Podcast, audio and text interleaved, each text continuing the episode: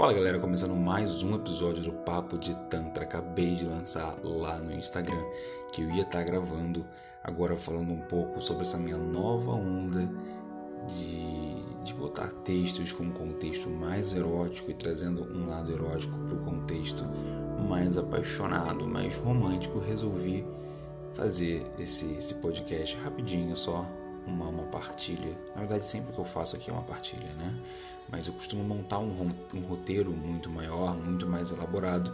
E hoje eu vou simplesmente abrir o coração e falar livremente com vocês.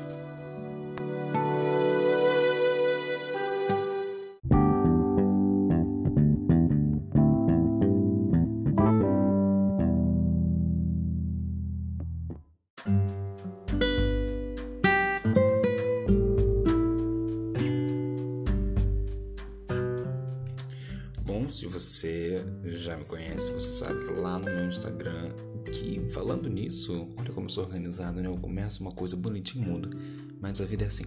Eu mudei meu nome do Instagram, viu, gente? Não é mais Fábio com dois Is, Fábio Rezende, não é mais. Agora tá Papo de Tantra. Eu resolvi alinhar tudo isso, botar o mesmo nome para criar uma linearidade de procura e de busca, eu também criei um Tumblr com o mesmo nome, Papo de Tantra.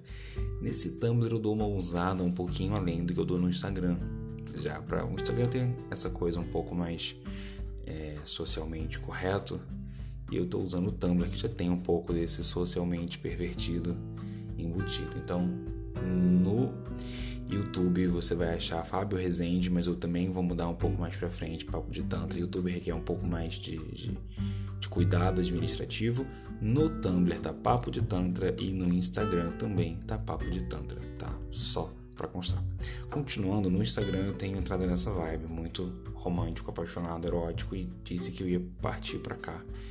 E eu não sei dizer exatamente o porquê eu resolvi mudar isso, mas eu me peguei num dilema de me ver às vezes explicando coisas de teorias tântricas muito muito complexas ou às vezes nem tão complexas mas um pouco abstratas demais.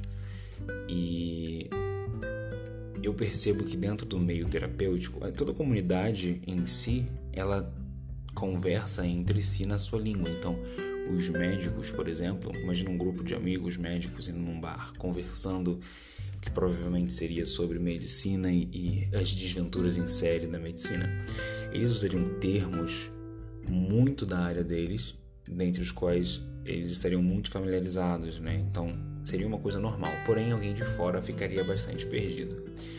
E eu decidi que eu não queria que as pessoas de fora, vocês, meus ouvintes e os leitores e os seguidores do Instagram, ficassem sentindo um pouco isso. Então eu resolvi pegar todos os conceitos do Tantra e de, de tudo dos estudos de sexualidade, de iluminação, meditação, etc. E começar a dar um formato mais vivo para eles, né? Então, estou tentando trazer uma praticidade para a coisa do Tantra. E eu estou num momento uh, pessoal meu de viver muito a conexão íntima com uma pessoa e eu tô numa fase de aprender a me desarmar muito, a tirar muito das minhas resistências, a tirar muito uh, das minhas coisas pré-concebidas, dos meus preconceitos. Eu sou uma pessoa que gosto muito de estar sozinho e eu tô passando por uma fase onde eu tô gostando muito de estar acompanhado. Eu tô começando a ter uma, uma pequena rejeição pela, pela solidão, assim. Tô, tô numa fase diferenciada e decidi enfrentar essa fase, né, e não fugir nem me esconder. E essa nova fase me trouxe aí essa nova percepção de conexão, de sentimentos e de, de tudo isso. E eu acabei percebendo que isso estava intimamente relacionado com o meu prazer sexual, com a minha sexualidade em geral. E eu comecei a perceber que eu realmente tenho uma conexão muito forte entre o amor e a sexualidade eu comecei a entender nesse processo de me fazer vulnerável como esses dois temas se correlacionam em mim. E por estar vivendo isso, eu comecei a reconhecer um pouco mais, de entender um pouco mais as teorias que eu já havia lido sobre conexão, sobre essas coisas de casal. E a reconhecer um pouco nas pessoas isso. Eu reconheço muita gente que às vezes tem essa vontade assim louca de se expressar, de se declarar, e isso vem junto com uma carga erótica muito grande. Porém, a sociedade não, não costuma aceitar os dois muito bem, né? A gente costuma ter o sexo ali, uma coisa mais selvagem, mais do prazer e pronto, depois um momento romântico e pronto. É muito naturalizado que a gente divida os dois. Quando na verdade eles costumam andar juntos, né? Eu já conheci uma pessoa na época que eu lia mapa astral e era um mapa que tinha muito relacionamento com o escorpião, assim. E era uma amiga minha, obviamente, era uma pessoa que eu tinha intimidade. E eu falei, falei, cara, você e seu marido, eu não sei como explicar, mas aqui parece que você é o tipo de pessoa que ama ele e que parece que você diz que você quer dizer que ama ele enquanto chupa ele, vamos dizer assim. Parece que você demonstra através do sexo o amor que você sente por ele. E aí ela ficou, tipo, encantada, tipo, é isso que eu sinto, que não sei o que. Aquela coisa da astrologia. A gente fala e a pessoa confirma que, nossa, é isso mesmo, incrível. É, e eu achei fantástico isso. Eu falei, que estranho, né? Isso tem muitos anos atrás. Mas hoje eu entendo um pouco melhor sobre isso. E é sobre isso que está sendo meu momento. Como eu disse, isso não vai ser um podcast educacional, de instrução, de nada. Vai ser eu aqui falando um pouco mais dessa nova onda. Eu tenho vivido com a Tamara é, descobertas sexuais muito grandes. E volto a repetir, gente, não é porque eu sou terapeuta e instrutor de Tantra que eu já sei tudo sobre sexo, que eu já vivenciei tudo sobre sexualidade que eu já resolvi todos os meus problemas emocionais e psicológicos e, e tudo, porque não é verdade. E eu gosto muito de deixar isso explícito para vocês. Eu não gosto que, que ninguém me veja como uma super pessoa do relacionamento, a pessoa que entende tudo. Não, eu sou uma pessoa que erra pra caralho, igual todo mundo erra. Né? E, tipo, sei lá, não é porque o cara é médico que ele nunca fica doente, sabe? Uma coisa assim.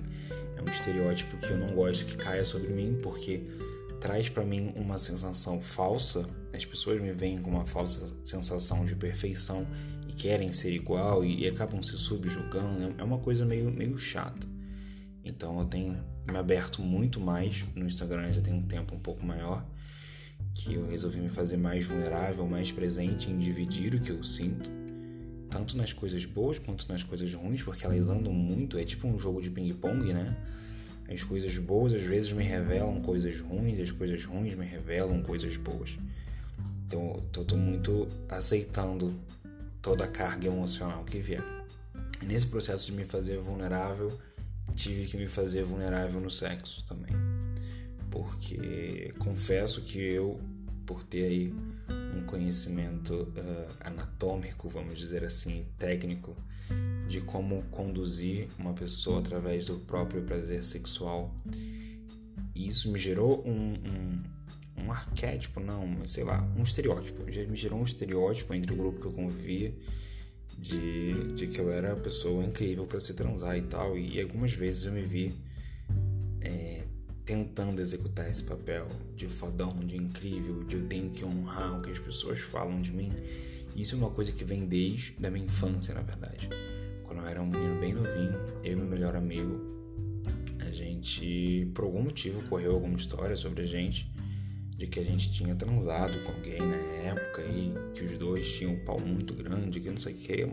E eram dois virgens na época, a gente nunca tinha nem transado na vida. E quando chegou na gente, a gente ficou paralisado, sem saber o que falar, e a gente não negou, né? A gente falou: é, é isso mesmo. Pois é. Hum, pra você ver. E isso é um costume que eu carreguei durante muitos anos nas minhas costas, né? Mesmo que fosse mentira, eu não negava. Eu aprendi a não confirmar, né? De falar, é, realmente, deixa o entendimento, cada um entende como quer, mas eu não tinha coragem de negar. Eu tinha que cumprir aquele papel legal que jogavam no meu colo. Isso estendeu e eu fui resolver, eu acho que um pedaço, acho que nem resolvi isso tudo ainda, no sexo, agora depois de casado quando eu me vi muitas vezes durante todo o sexo pensando o que eu já fiz, o que eu posso fazer, o que que tá faltando, ai, o que, que falta para ter um orgasmo sensacional e, e toda aquela coisa. E senti mal com isso, confesso, fiquei um pouco abalado, fui estudar um pouco mais sobre isso e, e na sexualidade, gente, é tudo sobre você voltar atrás. A gente aprende uma coisa e às vezes a gente aprende um pouco certo e muito errado, então a gente tem que voltar atrás, abrir mão daquilo que é o tudo errado, se apegar naquilo que é o pouco certo. Esse processo de desenvolvimento sexual, de aprimoramento sexual, que seja emocional, relacional, tudo isso é, é você dar dois passinhos para frente, quatro passinhos para trás, né? E, e, parece que na conta, né, você vai estar sempre regredindo. Só que existe um conceito que eu gosto muito, é um conceito de que a gente imagina um gráfico linear, o zero no meio, menos 10 à esquerda, mais 10 à direita. Esse gráfico à esquerda, o ponto negativo, seria um desenvolvimento uh, negativo do ser humano e à frente seria um desenvolvimento positivo. A gente pensa muito isso, a linearidade da coisa. Mas a gente ultrapassou o nosso limite do zero à frente de uma forma negativa. A gente ultrapassou e a gente acha que sexo é banal, a gente não entende o sexo, a gente não vive o sexo bem, a gente não se relaciona bem, a gente é muito agressivo, a gente é muito dependente. A gente tem muitas coisas negativas. Então existe um conceito de voltar ao seu estado natural, biologicamente natural. Essa, essa teoria fala que estamos num estado de praga biológica, que a gente corrompeu tanto o nosso interior que a gente sai por aí corrompendo o exterior. Então a gente avançou numa direção errada. A gente meio que avançou pro lado negativo do gráfico. A gente tem que voltar ao zero. Por isso que eu falo que é dois para frente, quatro para trás. É você entender um pouco para depois você voltar mais um pouco até você chegar ali no seu estado natural da, da coisa. E vivenciando isso, eu fui tendo que desconstruir essas coisas, tudo incrível assim. Voltei, como continuando onde eu parei ali, voltei a estudar na busca de me desconstruir um pouco mais e de entender. E assisti um TED de uma de uma educadora sexual falando que você não tem que saber o que você está fazendo no sexo, você não tem que pensar sobre o sexo. Quanto mais você pensa sobre no sexo, menos sexo você faz é mais sobre uma performance do que uma experiência, uma vivência. E que isso gera a sensação de vazio, né, gente? E nossa, quando eu vi esse vídeo, aquilo me pegou assim, de uma forma do caralho. Fiquei mega abalado. Falei, puta que pariu, era pra eu saber disso. Dei aquela culpadinha básica, né? A gente costuma fazer isso. Depois eu calmei o coração, calmei a mente, voltei um pouco atrás e falei, não, tudo bem se eu tinha que saber disso, eu sei agora. Então, importante daqui para frente, vou tentar entender. E foi justamente nesse processo de voltar um pouco, de abrir mão do, do terapeuta, de abrir mão dos pesos que já me jogaram, do quão ideal eu tenho que ser, do quão perfeito eu tenho que ser. Porque as pessoas nos cobram uma perfeição que elas não têm. E aí a gente se acha no dever de cumprir a expectativa da perfeição de outras pessoas. Isso é muito ruim, isso, cara, isso fode a nossa cabeça de um jeito que talvez nem eu consiga explicar. E linkando aí, tem um, um dos meus últimos textos que eu fiz para Tamara. Eu falei muito sobre como ela me transformou, como ela foi ali um combustível muito grande. Ela foi uma das poucas pessoas no mundo que virou para mim e, e cagou, né? Tipo, foda-se teu histórico se você é o fodão no, no, no, sexo. O sexo não, não me. Como é que eu vou dizer? Não é que não me atrai, mas ela tem uma relação com o sexo muito afetiva. Então, quando a gente começou a se envolver, a posição dela era sexo por sexo, para mim não é nada. E aí? Tira essa máscara do fodão do sexo, porque o que me interessa é o que tá atrás. E em algum dos nossos momentos, eu tenho muita mania de me declarar para ela assim muito. E eu acho importante, tá, gente? Por favor, façam isso. A gente nunca sabe quando a gente pode morrer. E, e é clichê, mas é muito fácil morrer. Eu penso muito isso. Morrer é muito fácil, então deixem as coisas que vocês querem dizer ditas, tipo, nem que sejam coisas ruins para quem você tem que falar. Tem que desabafar um tema pesado com alguém, tem que acertar as contas, acerte. Bota para fora, porque é foda. A gente só vai se arrepender ou quando morrer ou quando estiver morrendo. Anyway, eu me declaro muito para ela, gosto muito de fazer isso. E em uma das declarações, eu resisti, eu senti o meu ego me segurando bastante, mas eu consegui ultrapassar isso. E eu disse para eu agradeci a ela. Eu falei obrigado, porque foi você a pessoa que mais me empoderou como homem. Não foi o que eu estudei, não foi o que eu vivi, não foi nada do que eu li, nada do que eu escutei, mas foi o teu jeito de me amar. O teu jeito de me amar me transformou num homem livre o suficiente a ponto de poder me empoderar como eu sou. E eu lembro perfeitamente da sensação disso e de todas as vezes que eu olhei para ela eu senti surpresa e eu queria falar e não falei. E foi um alívio do caralho falar isso. E muita gente pode achar que isso talvez esteja até errado, de que a gente não deva se prender em pessoas e tudo mais, mas não foi que eu me prendi. Eu concordo, é errado você esperar que alguém te transforme, você esperar que a mudança venha de alguém. E esse é o ponto, não esperei. Eu só vivenciei, eu testemunhei que o jeito dela de amar me libertou de muito medo, de muita coisa que eu fazia de forma receosa, de muita coisa que, que eu tinha medo de ser, às vezes. Às vezes eu não queria ser aquele estereótipo do, do, cara que entende tudo de sexo. Às vezes eu só queria ser eu, mas eu não conseguia. Eu tinha que ser aquele personagem. Era aquele personagem que assinava o meu nome no mundo. Foi ali que eu tive reconhecimento. E a gente estava conversando recentemente e ela falava, cara, mas por que você queria aprovação de pessoas que você nem conhecia às vezes, ou que você mal conhecia, que não tinham importância? E eu falei, cara, quando a gente não tem um, um, um valor muito definido sobre a gente, qualquer coisa que valide, que dê importância, a gente se apega. E muitas das vezes a gente nem percebe que a gente está se apegando, a gente acha que é normal, a gente vê isso bem depois. Mas continuando, eu não acho que seja errado isso, não acho que esteja algo de, de feio. Pelo contrário, eu acho que tem uma coisa de lindo. Em momento nenhum eu joguei nas mãos dela a responsabilidade de me transformar, de me curar, de me ajudar, em momento algum. Porém, em todo momento isso aconteceu de forma leve, de forma tão livre, natural. E eu creio que isso é o que importa. Quando a gente forja, a gente se depende de alguma coisa em alguém, é foda, é pesado uma coisa muito ruim mesmo.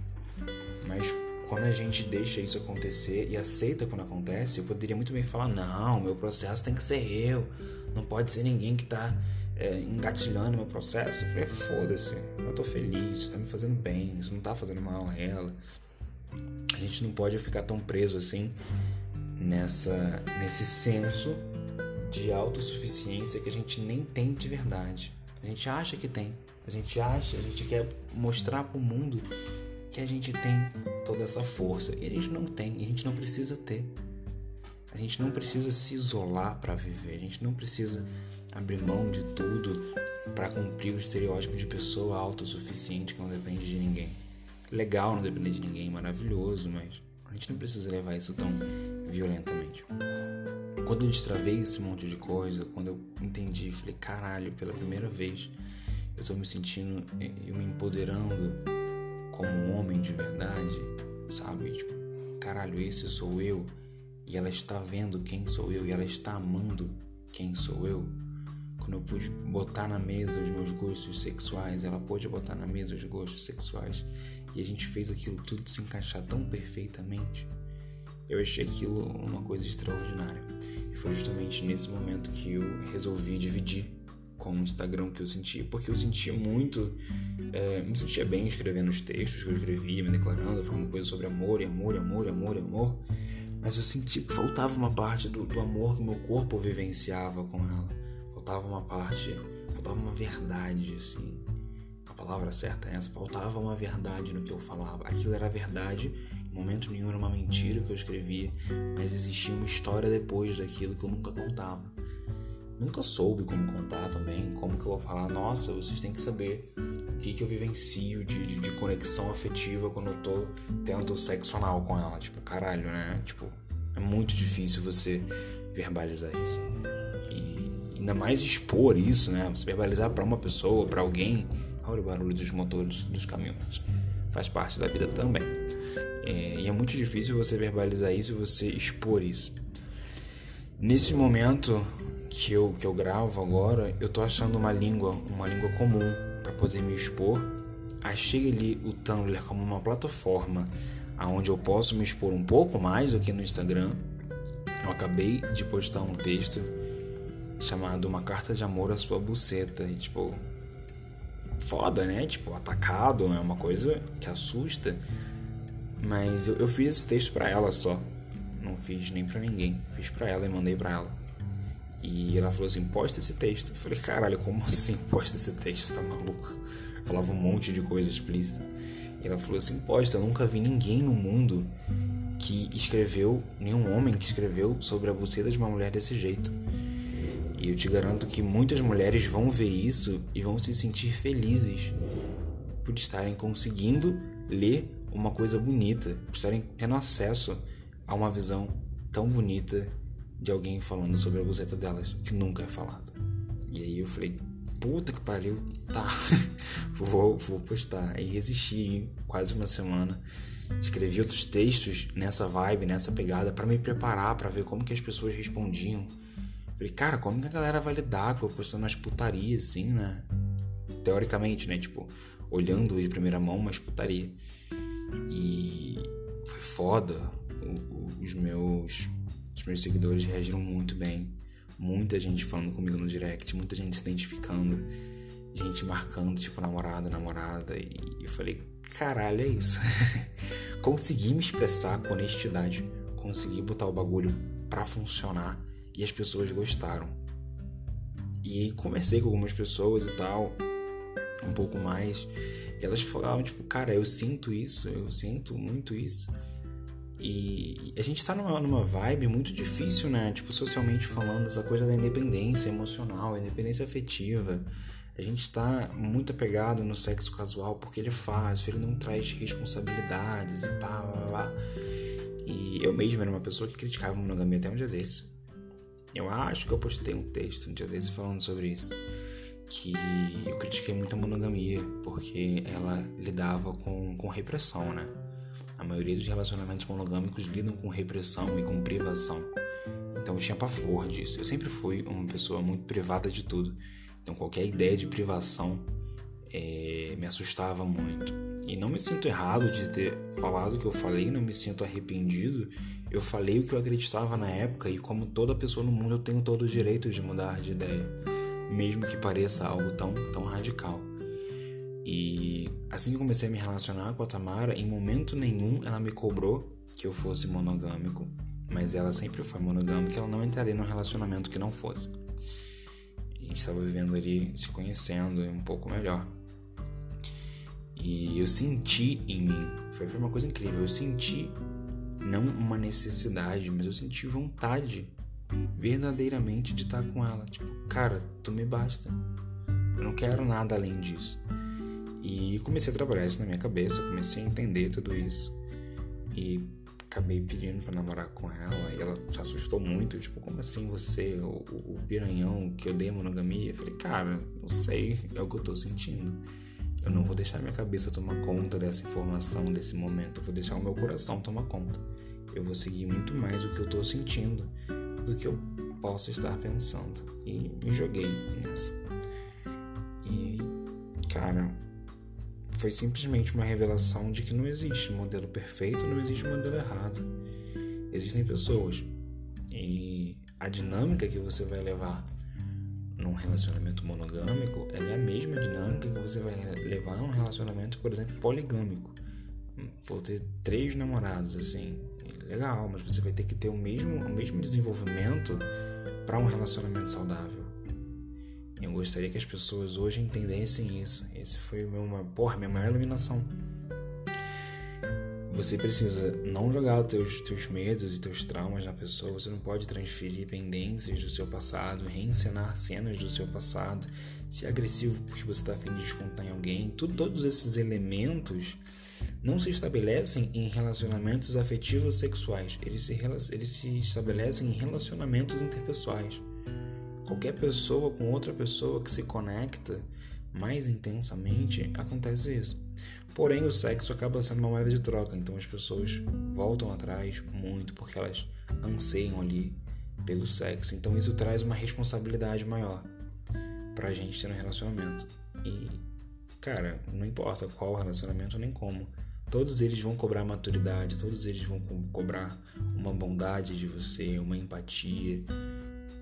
É foda, é foda pra gente conversar sobre isso, tem que ser uma, uma coisa mais fechada. Mas é isso, gente. É, eu acho que eu já, já dividi um pouco disso. Tô tô continuando, tô gostando muito, tô me sentindo muito livre, capaz de expressar essa coisa que ficou tão presa. Essa coisa assim. Eu não sei se vocês já viveram isso, eu não, não, não sei de verdade. Mas eu, durante o sexo, às vezes a gente tá fazendo um sexo, porra, selvagem, arranha e morde e, e bate e fode com força. E uma parte de mim tá ali, um animal assim, selvagem vivendo, e uma outra parte de mim tá sentada, olhando assim, observando, falando, puta que pariu. Maravilhoso, que lindo. Olha que linda essa cena, olha que romântica essa cena. Eu gosto muito de ver o meu corpo no dela, os corpos interagindo. Eu acho isso uma coisa poética para um caralho. E eu não sei se todo mundo sente isso. Mas eu sei que eu sinto e eu senti vontade de compartilhar. E pelo que eu estou vendo, muita gente também está sentindo. E eu sempre falo que dentro do assunto do sexo, na última, na última palestrinha que eu dei, foi no, no Ecoa Healing, lá em Jundiaí, em São Paulo a gente conversando sobre, eu falei, gente, toda conversa sobre sexo sempre tem que ter a primeira pessoa a passar vergonha. Aí todo mundo regalou o olho, eu falei, é, é sempre assim. Imagina uma roda de mulheres, usei esse exemplo lá. Eu falei, uma roda de mulheres. Muito comumente elas não vão falar ali é, abertamente, tranquilamente sobre sexo anal mas a partir do momento que a primeira se expor para um caralho, falar, ó, oh, eu já dei o cu, eu adoro dar o cu, acho fantástico, tem orgasmos maravilhosos, pronto. Ela já passou a maior vergonha que pode passar na roda. Então as outras se sentem mais confortáveis de falar, ah, eu tentei uma vez, foi mais ou menos. Ou a outra, tipo, ah, eu não tentei, mas eu tenho vontade de tentar, como é que é e pá. Então, dentro desse assunto de sexualidade, sempre tem que ter alguém que bota a cara a tapa, que bota a cara no sol e que é o primeiro a falar disso. Não estou dizendo que eu sou o primeiro a falar disso, mas sou essa pessoa que quer dividir, que quer falar livremente, que quer falar abertamente sobre isso. Sempre falei muito abertamente sobre isso no Instagram, porém agora eu estou acompanhando o meu desenvolvimento emocional, estou levando isso junto. Eu estou usando do papo de Tantra como um projeto, talvez educacional, uma coisa mais de, de e dividir experiências que possam vir a educar de alguma forma, construir novas ideias e tudo mais. Tá sendo fantástico, eu tô, eu tô amando. Essa é a verdade, eu tô amando pra caralho. Não posso fingir que não. Eu tô amando postar foto sensual com ela, eu tô amando escrever textos sensuais, textos eróticos. Tô pegando cada vez mais pesado, tá cada vez mais original. Quanto mais pesado eu pego, mais as pessoas se identificam. E num dos últimos textos, muita gente identificou. E a Tamara virou pra mim e falou assim: é, Eu acho que você tá no caminho certo. Eu acho que falar de putaria com romance tá fazendo com que as pessoas se identifiquem. E é verdade, como eu disse no Tantra, tá ficando muito mais do mesmo. Muito sobre a conexão dos chakras, ascensão dos chakras e parar de boom e alcançar o estado do nirvana, energia de Ganesha, parar de boom. Eu amo, eu amo tudo isso. Tantra clássico é uma paixão que eu tenho. Mas eu tenho que entender que o Tantra clássico é restrito ali a algumas pessoas que têm acesso, que têm tempo de estudar essas coisas. Enquanto isso, eu posso pegar todo esse conhecimento clássico e fragmentar ele bem pequenininho, bem fácil de digerir e dividir com as pessoas. Nada do que eu escrevo foge da, da minha base do Tantra. A minha base como pessoa individual, como pessoa se relacionando com outra pessoa, como marido, cara. Minha base como relacionamento dentro de casa, de marido e esposa, é o Tantra. Tudo isso eu levo muito dentro de mim. Então eu tô sempre baseado no Tantra, em tudo que eu escrevo. sempre tem alguma teoria que eu tô ali abrindo disseminando um pouco mais.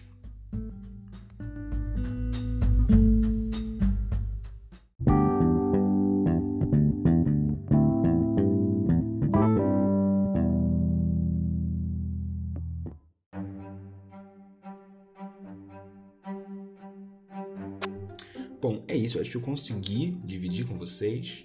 Tentei, pelo menos. Nada pesado, nada é, muito explicativo. Foi basicamente um coração aberto falando com vocês.